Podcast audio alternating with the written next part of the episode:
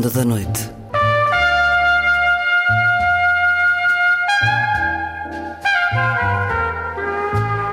Com Luís Caetano. Boa noite. A ronda hoje com Louise Glick. A notícia da morte da Prémio Nobel da Literatura de 2020 chegou há minutos. Senhora de uma beleza austera naquilo que escrevia, de um território de assombro, inconfundível voz poética, marcada pela infância, pelas relações familiares, pela natureza. Uma voz que, mesmo antes do Prémio Nobel, já era considerada marcante na literatura norte-americana. Louise Glick ganhou também o Pulitzer e o National Book Award. Morreu na sua casa em Cambridge, Massachusetts. Vamos escutá-la ao longo desta hora da ronda. Vou daqui a pouco conversar com o editor Francisco Val, que em pouquíssimo tempo uh, trouxe para a edição portuguesa boa parte da obra de Louis Glick. Vou também recordar, neste dia que era o do programa O Som que os Versos Fazem ao Abrir, às sextas-feiras, a longa conversa que tive com Ana Luísa Amaral, uma das tradutoras de Louis Glick, que já conhecia bastante bem a obra da norte-americana antes do galardão sueco. É um programa diferente do que estava a preparar. Aqui se assinala a morte conhecida há momentos da escritora norte-americana Louise Glick, Prémio Nobel da Literatura em 2020. I feel alive when I'm doing it and much less alive when I'm not doing it. I write to discover meaning. I want experience to mean something. It's less a matter of who I am than that that idea that nothing should be wasted. There's something something must come of it. And writing is a kind of revenge against circumstance too. Bad luck, loss, pain. Um, if you make something out of it, then you've no longer been bested by these events. Sinto-me viva quando escrevo e muito menos viva quando não o faço. Escrevo para encontrar um sentido. Procuro essa experiência. É menos uma questão de quem sou eu do que a ideia de que nada é um desperdício. Algumas coisas têm de resultar dali. Escrever é também uma espécie de vingança contra as circunstâncias, contra a má sorte, a perda, a dor. Se disso fizermos algo, então não nos deixamos derrotar por esses eventos.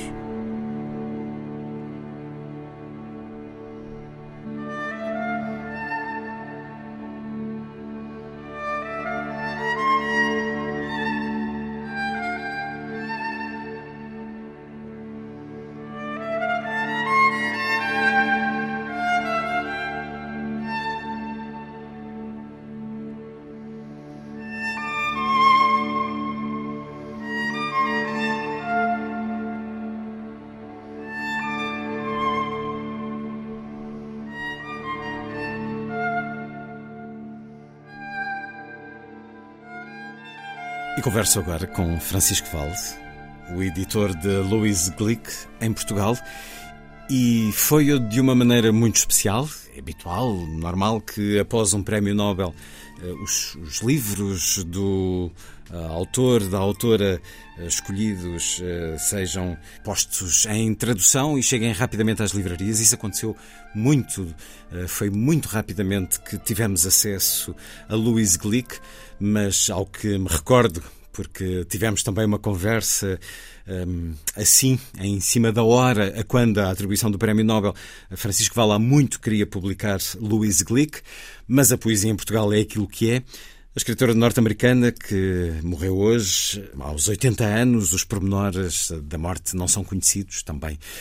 Muitas vezes não são relevantes, perdemos-la, mas em pouco tempo, em três anos, são muitos os livros de Louise Glick que uh, nos foram disponibilizados e com as mais extraordinárias traduções.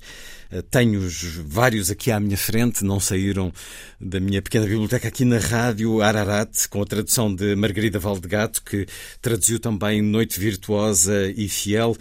Vita Nova, a tradução de Ana Luísa Amaral, que o fez também para a Íris Selvagem. Inês Dias, que traduziu Averno ou Receitas de Inverno da Comunidade. E não são todos. Um, Francisco Valde, muito em cima da hora, peço-lhe um testemunho do que foi ser editor de Louise Glick nestes três anos e do que foi este trabalho tão estreito com notáveis poetisas que convidou para uh, nos dar em português a obra de Louise Glick? Foi, ao mesmo tempo, uh, entusiasmante como editor e, e, e, foi relativamente fácil porque a Relógio d'Água pôde contar com a colaboração não só da própria autora, Louise Glick, uh, pronuncia-se assim porque o apelido é de origem húngara, ela é uma imigrante, os pais foram imigrantes húngaros nos Estados Unidos, e porque uh, foi possível reunir um conjunto de tradutores, de tradutoras, também elas poetas, foi a Ana Luísa Amaral, a Margarida Valdegato e Inês Dias. Eu devo dizer que a própria Luísa Lick acompanhou esse processo, a escolha dos tradutores, e ficou bastante agradada com, com uh, as pessoas que acabaram por uh, por passar para português os seus livros e acompanhou as traduções, ajudou a resolver dificuldades. Mesmo este livro, uh, que, está, que, vai ser em breve, que é o único livro de prosa que ela escreveu, que é Mary Golden Roses, uh, ela, uh, nas últimas semanas, ainda foi capaz de fazer sugestões. Por exemplo, ela punha, queria uma flor que fosse ao mesmo tempo uh, nome de, de, de, mulher e que e tivesse, pelo menos uma variedade, tivesse uma duração anual, que é o caso da Malmequer, e portanto foi essa, digamos, foi essa a solução escolhida pela, pela tradutora Inês Dias, não é? Digamos que foi um, divulgar em três anos uma obra, uma parte, ainda não está toda divulgada, mas uma parte importante, uma parte significativa, junto dos leitores portugueses da, da obra da Louise Glick, digamos, foi possível com, com essa colaboração das, das, tradutoras que se empenharam muito para além do que era natural. Também, digamos, também elas lhe disseram logo que sim. Disseram, ficaram, disseram logo que sim, eh, quase, quase disputaram os títulos, não é? digamos, para ver quem podia e tinha possibilidades de, de arranjar tempo para traduzir mais, não é? Pronto, e é, foi assim que as coisas se tornaram mais simples e que em três anos foi possível, de facto, a partir do, da Iris Selvagem, divulgar eh, já seis ou sete livros da autora da, da Louise Glick, não é? Julgo que então esse de prosa será o nono, olhando agora aqui uh, os dados um, ehm, desta autora que uh, recebeu o Prémio Nobel pela sua inconfundível voz poética que com uma beleza austera tornou universal a existência individual. Estes temas tão marcantes em quase todos os livros que eh, conhecemos eh, na tradução de Louise Glick, uma escrita que nos fala da perda, da infância, da natureza, eh, do amor. Este, este livro de prosa que nos chegará então daqui a não muito tempo, que sim, prosa sim. é, Francisco Val? É, é um livro que deverá ser publicado dentro de, ainda este ano, não é? Provavelmente em novembro, a última parte de novembro, princípio de dezembro, não é? Uh, e que tem esses aspectos, digamos, quase de poesia cotidiana, de relações entre, entre mães e, e filhos e filhos, não é? Uh, situações da mulher, situações atuais, mas que também ao mesmo tempo remete, e esse é um aspecto importante, para uma série de, de arquétipos clássicos, não é? Porque ela tinha essa, essa preocupação. Neste livro em concreto, em prosa, ela pôde ir mais longe num, num certo jogo de referências ao cotidiano, porque há todo um jogo de nomes de, de, de, flores e de mulheres que surgem ao mesmo tempo e se encadeiam, digamos, tem uma lógica própria que os leitores poderão, a, a que os leitores poderão ter acesso muito em breve, não é? E como foi a resposta dos leitores eh, quando em tão pouco tempo, em 2020, julgo que o anúncio, como sempre, no início de outubro, e julgo que no Natal já tínhamos livros da Louise Glick disponíveis. Como foi a reação dos leitores nestes três anos à obra da Nobel de 2020, Francisco Val? Digamos, foi, foi muito boa mesmo. A poesia, obviamente, é um género relativamente minoritário aqui em Portugal e na maior parte dos países, mas uh, os livros dela têm, têm sido sido procurado e tem tido muitos leitores e leitores, eh, digamos, eh, entusiasmados e que, creio eu, que compram praticamente todas as obras que, que a Luís Glick uh, publicou, ou que tem publicado cá, não é? Ou que nós, que nós cá publicamos da Luís Glick, mais exatamente, agora que ela, que ela morreu. Devo dizer que é muito importante sublinhar o facto que ela, embora não conhecesse, não soubesse português, que teve sempre a preocupação de acompanhar através de um agente seu que conhecia português e procurou esse agente precisamente por isso, por acompanhar as traduções. Uhum. Digamos, as traduções uh, que eu acho que à partida tinham garantias uh, por ser eu, eu esqueci-me de referir há pouco, estava aqui um bocadinho fora do meu campo de visão, o Uma Vida de Aldeia, traduzido por Frederico Pedreira. Ela recebeu estes exemplares, que são bilíngues, todos eles, uh, foram enviados pelo editor. Um, alguma, algum momento de diálogo com um, Francisco com, Val que nos sim, possa sim, dizer? Com todos eles, com Ana Luísa Amaral bastante e ficou muito agradada porque a Ana Luísa Amaral estava publicada nos Estados Unidos e ela pode conhecer a obra da Luísa, uma obra da Ana Luísa Amaral antes de, de a ter como tradutora. A Marida Valdegato, que é, pronto, é uma uma especialista de, uma também, nova geração, mas também é especialista em literatura norte-americana, a Inês Dias, que é uma excelente tradutora, é? e o Frederico Pedreira, que é, pronto, tem um, uma formação na, uma formação também adequada em, em, termos universitários, que é um excelente tradutor e ela obviamente gostou também e, e gostou do, do, objeto livre, porque sim. os livros são todos muito bonitos em termos sim, os livros, de, ela, queremos dizer que o, ela acompanhou não só as traduções, mas também o grafismo. Uhum. Todos os, todas as capas e outros aspectos gráficos, e realmente este, este agora depois até bastante tem algumas ilustrações, foram uh, discutidos com ela. Quer dizer, ela acompanhava uh, até numa edição num país, pronto, que como sabemos não é muito significativo em termos de edição uh, internacional, portanto ela, ela, teve esse cuidado de acompanhar com, com algo com minúcia, com conhecimento de causa aquilo que nós fizemos, tanto em termos da prosa dela e da poesia, como também no, em aspectos gráficos. É? Este último livro, por exemplo, ela própria fez um desenho para, para a capa, não é? Pronto, que, uh, ela, ela desenhava também, pronto, e isso, uh, isso digamos, fazia dela uma, uma, uma, uma, poeta, digamos, mais completa, não é? Porque conseguia explicar também através do desenho aquilo que queria dizer em palavras, não é? Mais sensível, com uh, essa força, essa intensidade de, que na poesia é tão reduzida nas palavras, ela acrescentava, é sem dúvida, acredito, um dos seus orgulhos da vida de editor, ter-nos dado uma obra um, que, como disse na altura, na conversa que tivemos, uh, não foi por causa do Nobel, vinha já de antes. Sim, era, era um. É, nós já, já conhecia a poesia dela e há muito que já ela publicá-la. Simplesmente, de facto, não é, não é fácil assim, ser uma razão uh, como essa, que é o Nobel, apesar de tudo, é ainda o mais prestigiado prémio literário internacional, é?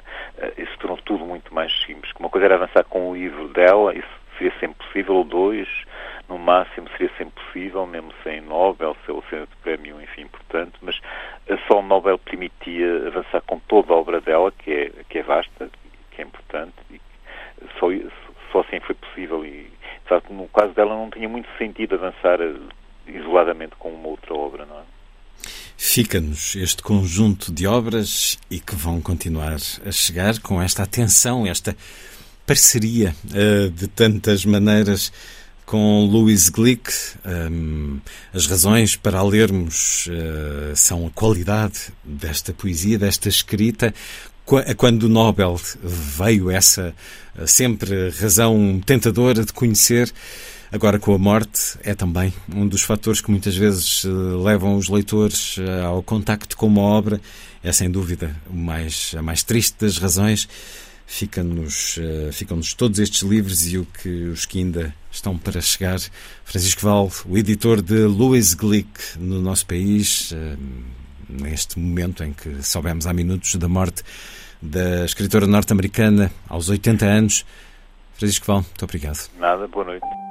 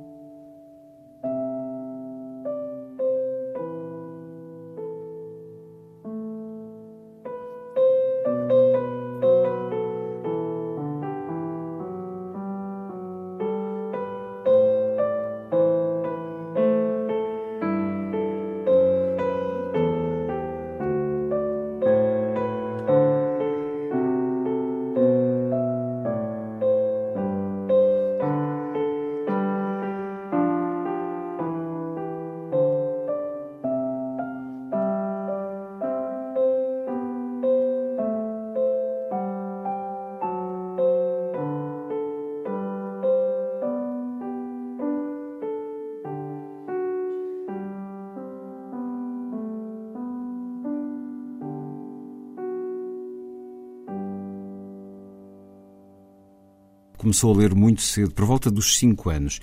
A avó tinha uma pequena antologia de poesia e nela leu William Blake, Little Black Boy, das canções da inocência e da experiência. Leu também Swanee River, de Edward Tucker, e fez uma espécie de concurso de entre os poemas que já conhecia, e foram estes dois os finalistas da sua eleição porque, mesmo sem conhecer o enquadramento deles, o tom, a voz solitária, o lamento e a dor diziam-lhe muito, identificava-se com esse espírito.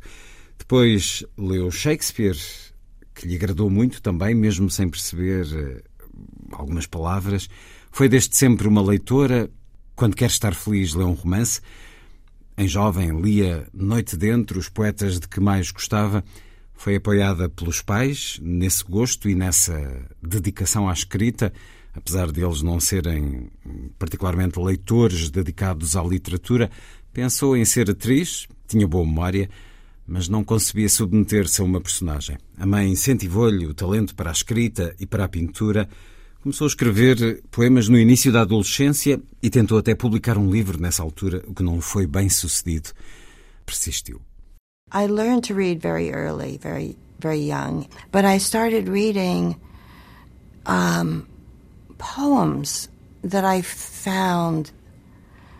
I remember my grandmother, who wasn't a bookish woman, had a tiny little anthology. It was physically an, a small object, as I remember, of beloved poems or, you know, some really sort of comprehensive uh, title of that kind. And I remember reading Blake's Little Black Boy, and I remember reading the song from Cymbeline, Fear No More, the Heat of the Sun. And I must have been five years old, four years old, little. But I heard those poems. I often didn't know. I, with Blake's poem, I knew obviously nothing of the historical background of the poem, but the the cry from the heart to my ear that I could hear, and I thought these are the people I, I am speaking to, and this is why my everyday life is such a catastrophe. Um, and I remember a little later than that having in my mind a sort of private, crucial competition for the greatest poem ever written, of course, based on the sample I had then read. And the finalists were Blake's Little Black Boy and Swanee River. And if you think about it, the, they're tonally very like. The same solitary voice raised in lament, essentially, and grief. Um, that tone reached me very quickly. Um, the songs from the plays of Shakespeare were very different. Um, but I, and I, m- many times I didn't understand some of the words, and I had no idea that they they filled what what what need they filled in the play. I don't even think I knew that they were parts of plays, but I read them hypnotically, even after I had memorized them, I kept reading them. And as I got older, I read constantly much fiction, which I still read to divert myself, to be happy. When I want to be happy, I read a novel. Um, but in my early teens and mid teens, I would just read deep into the night all those poets who are commonly anthologized. I, I came from uh, a family committed to education, but not particularly literary. Um, my father's interest was much more history and government. My mother liked the arts, but I wouldn't say she was informed or a tremendous judge. But they were very pleased with my early sense of vocation. There was a tremendous parental support for that. It was a, one of those sort of child dreams that oftentimes gets knocked out of the child and replaced by something else, sometimes something equally grand. Um, from the time I had that little poetry competition in my head between Swanee River and Little Black Boy, I, early, always, I knew that what I wanted was to write. And I digressed occasionally. There was a period in which I wanted to be an actress which I later realized was simply that I wanted to be applauded. I had no gift for theater at all. I was a I had a good memory. I could memorize lines, but I was a very wooden performer. I was cleaving so hard to an evolving self. The idea of subordinating that self to a role was completely impossible.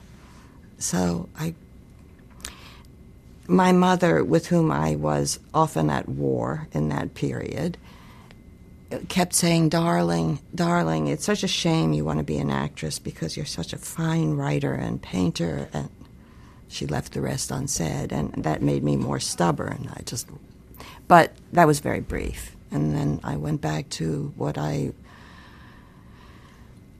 dreamed of. I mean, I didn't know what you did to become a writer with a book, but I wrote poems from the time I was in my early early teens.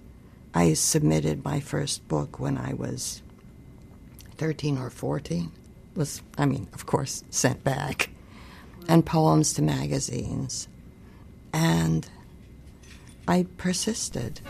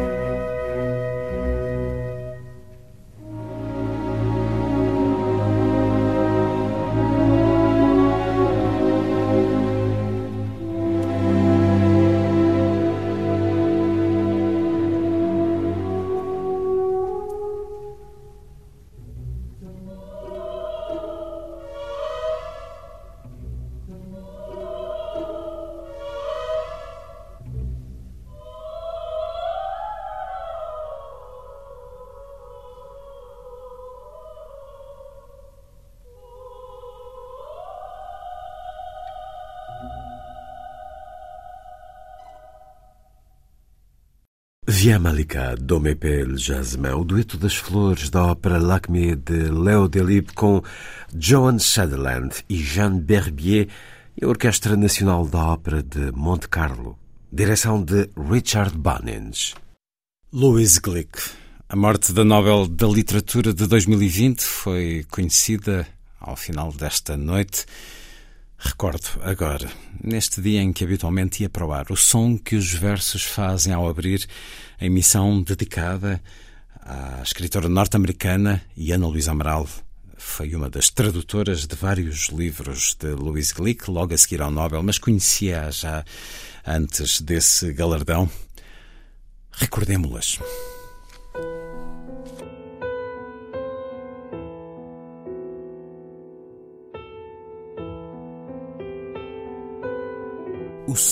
Que os versos fazem ao abrir.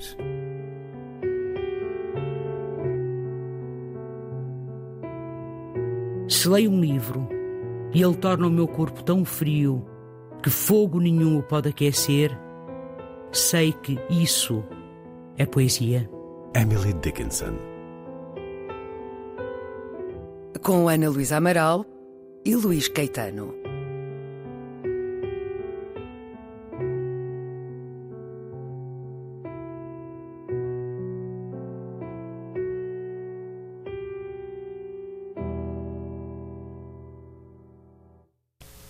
Unreachable Father, when we were first exiled from heaven, you made a replica, a place in one sense different from heaven, being designed to teach a lesson, otherwise the same. Beauty on either side, beauty without alternative. Except we didn't know what was the lesson. Left alone, we exhausted each other. Years of darkness followed. We took turns working the garden, the first tears filling our eyes as earth misted with petals, some dark red, some flesh colored. We never thought of you, whom we were learning to worship. We merely knew it wasn't human nature to love only what returns love. Pai inacessível, quando fomos primeiro exilados do céu, tu fizeste uma réplica, só do céu diferente, porque queria ensinar uma lição. De resto era igual, beleza dos dois lados, beleza sem alternativa. Mas nunca soubemos qual era a lição. Abandonados, esgotámos-nos uns aos outros. Seguiram-se anos de trevas. Trabalhámos no jardim, à vez. As primeiras lágrimas inundaram-nos os olhos, tal como a terra se enovoava de pétalas, umas de vermelho muito escuro, outras da cor da carne. Não pensávamos em ti, em ti que aprendemos a adorar. Tudo o que sabíamos é que não está na natureza humana amar somente aquilo que nos devolve amor. Witchgrass. Something comes into the world unwelcome, calling disorder, disorder. If you hate me so much, don't bother to give me a name. Do you need one more slur in your language, another way to blame one tribe for everything? As we both know, if you worship one God, you only need one enemy. I'm not the enemy. Only a ruse to ignore what you see happening right here in this bed, a little paradigm of failure. One of your precious flowers dies here almost every day, and you can't rest until you attack the cause, meaning whatever is left, whatever happens to be sturdier than your personal passion. It was not meant to last forever in the real world. But why admit that? when you can go on doing what you always do, mourning and laying blame, always the two together. I don't need your praise to survive. I was here first, before you were here, before you ever planted a garden. And I'll be here when only the sun and moon are left, and the sea and the wide field. I will constitute the field. Erva das bruxas. Qualquer coisa indesejada chega ao mundo e clama por desordem. Desordem. Se me odeias assim, por que cuidas em me dar um nome? Precisas de acrescentar uma calúnia à tua língua, de encontrar outra forma de culpar uma tribo por tudo? Como sabemos ambos, se adoras um só Deus, basta-te um inimigo. Eu não sou o inimigo. Sou só um estratagema para ignorar o que vês acontecer neste canteiro, pequeno paradigma de fracasso. Uma das tuas queridas flores morre aqui quase todos os dias e tu não descansas enquanto não atacas a causa, ou seja, o que resiste e sobra, o que parece ser mais forte que a tua paixão pessoal. Não estava destinada a durar para sempre no mundo real, mas por que admiti-lo? Se podes continuar a fazer o mesmo, a lamentar-te e a acusar sempre as duas coisas. Não preciso do teu louvor para sobreviver. Eu já cá estava, antes de tu chegares, antes sequer de teres plantado um jardim. E hei de estar aqui, quando nada mais houver, só o sol e a lua e o mar e o vasto campo. Eu serei o campo. Dois poemas de Louise Glick, norte-americana, nasceu em 1943, a 22 de abril, em Nova Iorque, Prémio Nobel da Literatura 2020. Escutamos primeiro Matinas, depois Erva das Bruxas. Escutamos primeiro na leitura da autora, depois na tradução e leitura de Ana Luísa Amaral. Olá, Ana. Olá, Luís. Escutamos duas leituras do livro A Íris Selvagem, de Louise Glick, que a Relógio d'Água acaba de publicar, traduzido por Ana Luísa Amaral.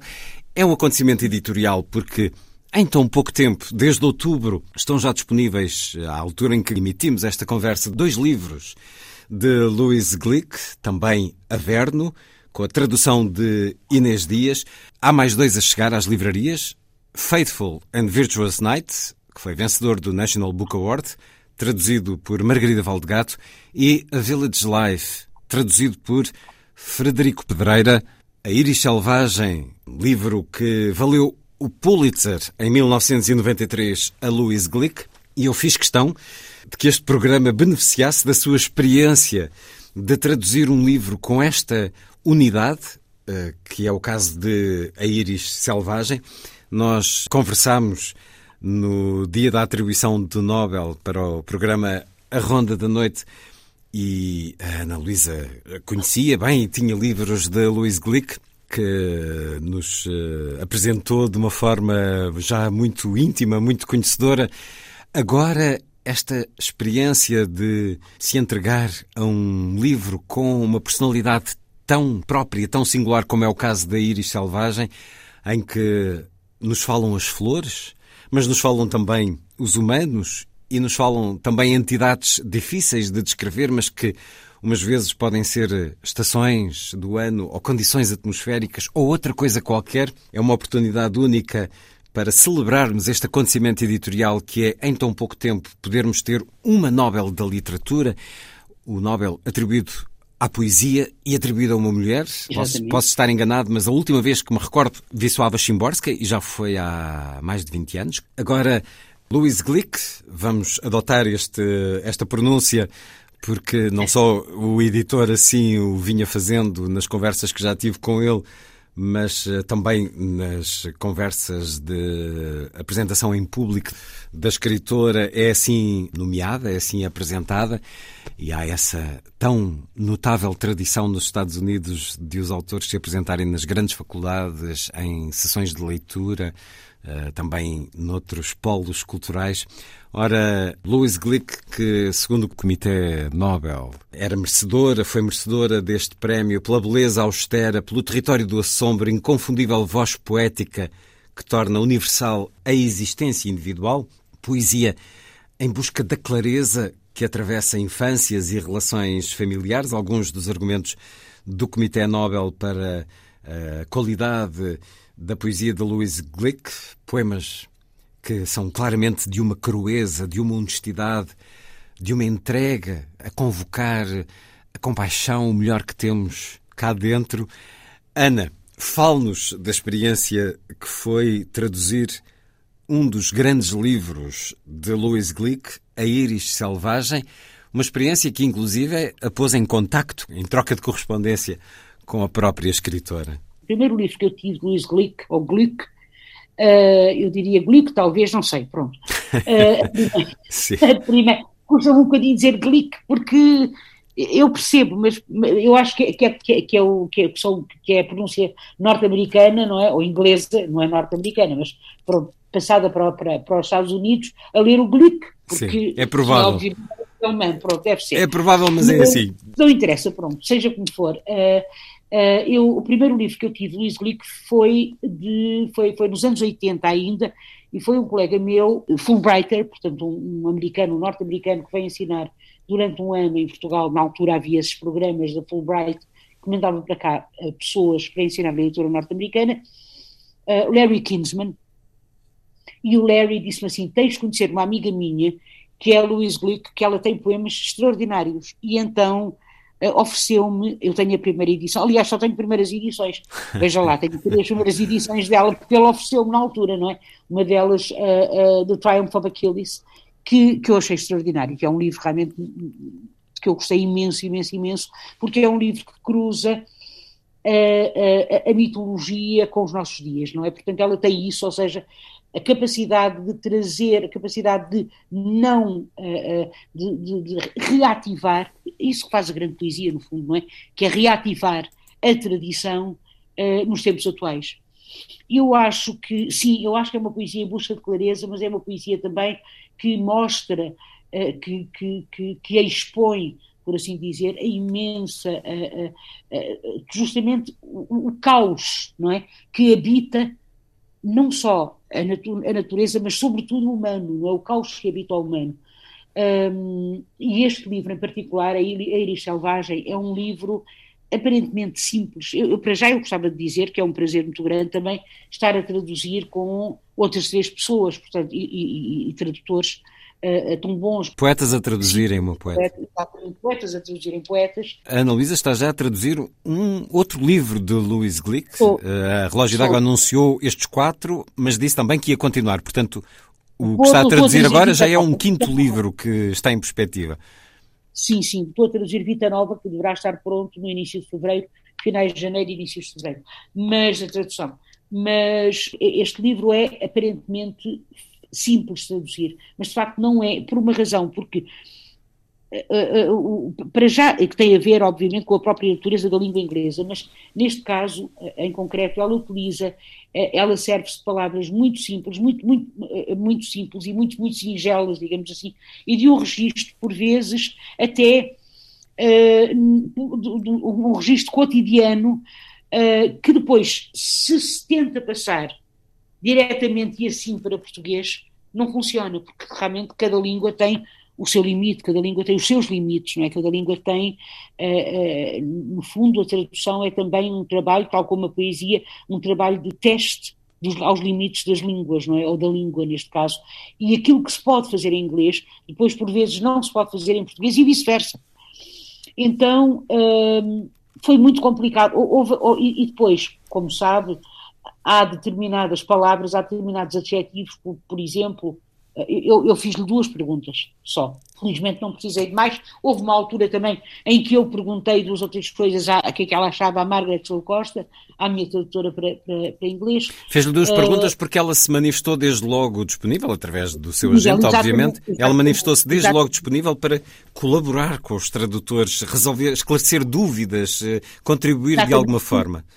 Neste caso era a palavra shattered, que eu não sabia muito bem o que é que ela, o que, é, como é que ela hum. preferia, hum. como é que ela preferia que aquilo fosse traduzido em português. É claro, é sempre uma sorte ter o poeta vivo claro. uh, ao pé de nós. Uma sorte e não só, não é? Porque a gente, porque nós ficamos... e uma responsabilidade. Ficamos, no caso da Emily, é claro, não é? E uma responsabilidade. Uh, uh, desculpa agora, a palavra responsabilidade lembra-me um poema muito bonito que está aqui, que termina, sou responsável por estes caules, que é lindíssimo, não é? Caules no sentido da flor, não é da planta eu sou responsável por estes caos, o que depois me lembrou, eu lembro muito bem quando eu estava a traduzir, por vezes vinha-me vinha, vinha, vinha à mente Emily Dickinson, alguns poemas de Dickinson, e por exemplo há aquele poema lindíssimo de Emily Dickinson que termina ser uma flor é funda responsabilidade. Eu acho que estas flores deste livro de Louis Glick podiam dizer isso, ser uma flor é funda responsabilidade. Uh, mas estes, estes poemas em particular, não é? Então eu perguntei duas coisas e ela respondeu.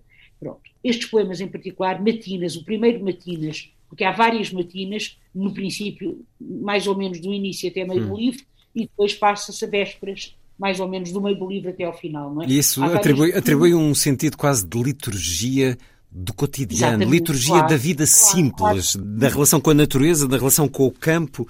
Sim, sim, sim, encontrar a transcendência, por assim dizer, no mais simples, neste caso não é. Eu, eu acho que é, eu acho que em certa medida a, a, a, sua poesia, se nós a quiséssemos enraizar alguns, não é, muitos pontos de contacto, mas é a tradição da é, é, é digamos é o alto romantismo, se quiser, o alto romantismo, não é?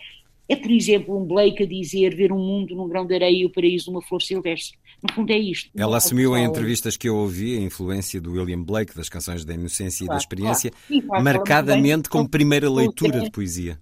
Claro. Este primeiro poema, Matinas, não é, que nós lemos, Pai inacessível, quando fomos primeiro exilados do céu, é falado pela voz do humano, não é? Portanto, são os humanos, uh, uh, são os humanos que aqui falam e que, dizem, por exemplo, seguiram-se anos de trevas, trabalhámos no jardim à vez. Isto é muito curioso, porque por vezes o jardim, claro que o jardim aqui tem o sentido do paraíso, não o jardim do paraíso, mas é também o jardim, jardim, uh, espaço perto da casa, por exemplo, uh, uh, ou seja, a palavra jardim, a palavra garden, adquire neste livro dois sentidos. É? Esse sentido religioso tem a ver, bíblico até, que tem a ver com o Gênesis, obviamente, hum. um, e tem a ver com o início do humano, numa determinada leitura, e depois o jardim, onde, quando ela diz por vezes, vejo John a trabalhar no jardim, uh, e claro que esse jardim é o jardim uh, de, de, onde o, a poeta onde a poeta se uh, uh, situa e de onde a poeta observa uh, e inclusivamente vê outros, os seus vizinhos, por exemplo,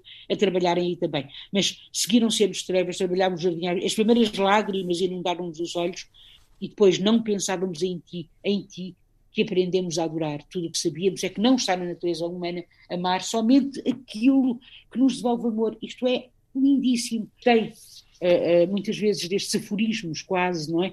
Que são efetivamente iluminações, não é? Como o Luís há bocadinho dizia, então, este primeiro poema, devo dizer, é falado pelo humano, mas agora entra um outro poema, Witchgrass, cuja tradução não é exatamente em português Erva das Bruxas. A tradução é, é, é Erva das Bruxas, que existe. Não é exatamente Witchgrass, mas é parecido. E eu achei que era bonito, de facto, ficar Witchgrass, porque agora, quem fala aqui, a palavra agora é dada, eh, não a uma planta bonita, não a uma flor bela, mas a esta erva que é feinha, não é? E que é, por assim dizer, uma erva que invade. Ela fala com o humano, uma das tuas, ou com a própria poeta, uma das tuas queridas flores morre aqui quase todos os dias e tu não descansas enquanto não atacas a causa. Ou seja, o que resiste e sobra, o que parece ser mais forte que a tua paixão pessoal. E isto, de facto, é, é, juntamente com, como sabemos ambos, se adoras um só Deus, basta-te um inimigo. Ou seja, a planta sentir-se é, como se houvesse plantas ostracizadas, quer dizer, nas classes das plantas também há as plantas que são mais plantas e as há, plantas há hierarquias. Exatamente, uma há espécie de mundo orwelliano, uma espécie de mundo orwelliano, digamos assim, não é? Que aqui se desenha, uh, que aqui se desenha entre as plantas. E o final é absolutamente extraordinário, porque não preciso do teu louvor para sobreviver.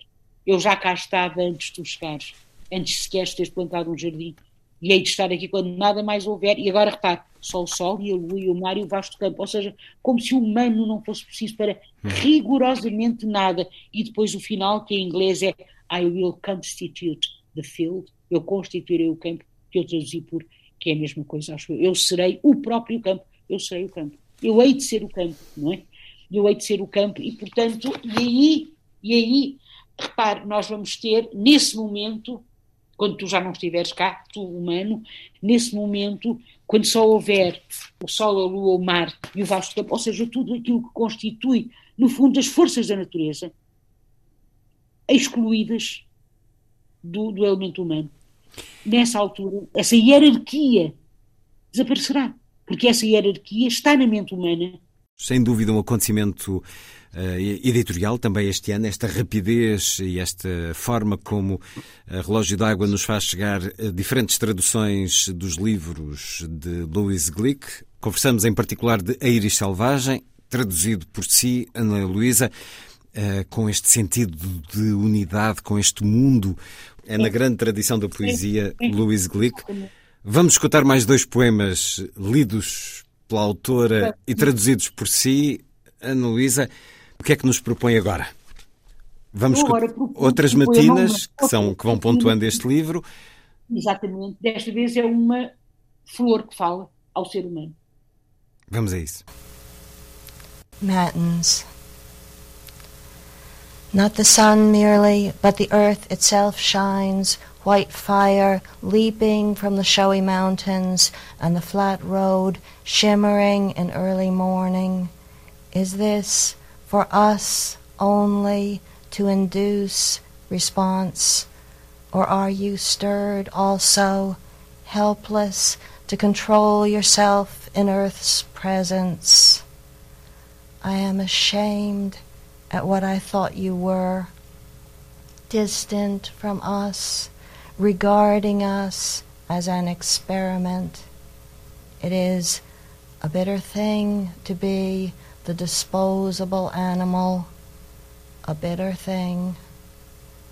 Dear friend, dear trembling partner, what surprises you most in what you feel, earth's radiance or your own delight? For me, always the delight is the surprise. Matinas não só o sol, também a terra brilha. Fogo branco irrompendo das montanhas vistosas e da estrada plena que cintila agora ao romper da manhã. Será este fulgor só para nós, para nos convidar a agir? Ou ficas tu comovido também, vulnerável e exposto à presença da terra? Envergonha-me por te ter pensado distante de nós olhando-nos como um ensaio. É árduo ser o animal descartável, muito árduo. Meu amigo, meu trêmulo companheiro, o que te assombra mais no teu sentir? O resplendor da terra ou o teu deleite? Para mim, sempre o deleite é o assombro. Matinas, outras matinas de Louise Glick, no livro A Iris Selvagem. E vamos terminar, porque já vai longo o programa, com um outro poema. Então é September Twilight. September Twilight. I gathered you together. I can dispense with you. I'm tired of you, chaos of the living world. I can only extend myself for so long to a living thing. I summoned you into existence by opening my mouth, by lifting my little finger, shimmering blues of the wild aster.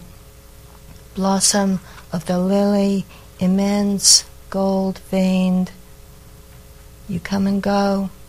Eventually, I forget your names. You come and go, every one of you flawed in some way, in some way compromised. You are worth one life, no more than that. I gathered you together.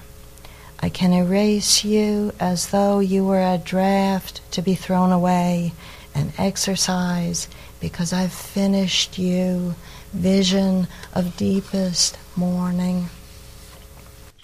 Crepúsculo de setembro. Fui eu quem vos juntou. Posso agora passar sem vós. Cansais-me, como me cansa o caos do mundo vivo. Não consigo esforçar-me mais por uma coisa viva. Chamei-vos à existência. Abri a boca, ergui o dedo mindinho e logo azuis, cintilantes de ásteres bravios, o lírio florescendo, imenso, estriado a ouro. Ides e vindes, e eu acabo por esquecer os vossos nomes. Ides e vindes, todos vós de algum modo imperfeitos, de algum modo estragados. Tendes direito a uma vida, não mais. Fui eu quem vos juntou. Posso apagar-vos como se fosseis um esboço a descartar, um exercício por vos ter concluído. Visão do luto mais profundo.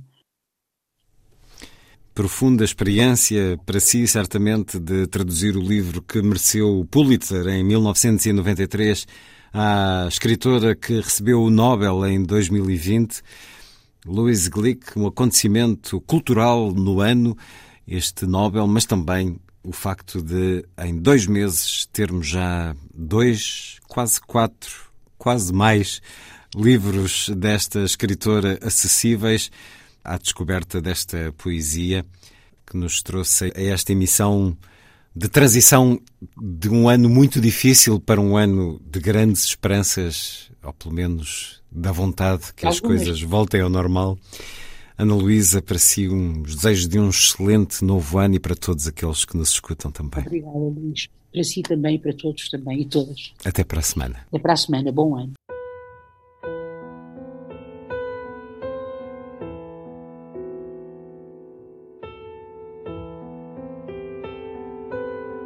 O som que os versos fazem ao abrir.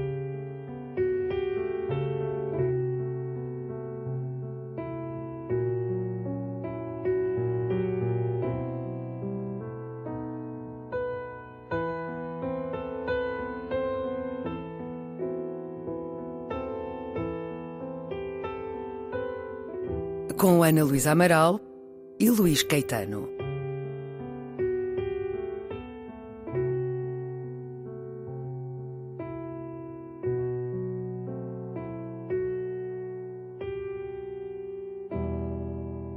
A emissão de 30 de dezembro de 2020 de O Som que os Versos Fazem ao Abrir com Ana Luísa Amaral, tradutora de Louise Glick, a Prémio Nobel da Literatura cuja morte foi conhecida pouco antes do início deste programa. Louise Glick tinha 80 anos, morreu na sua casa em Cambridge, Massachusetts.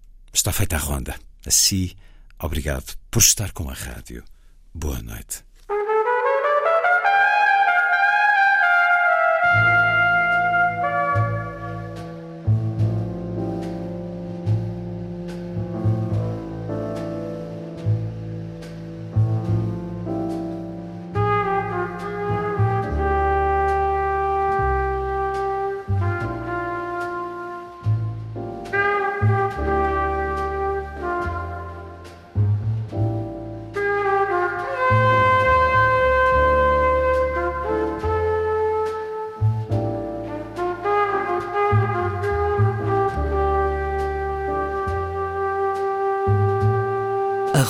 Ronda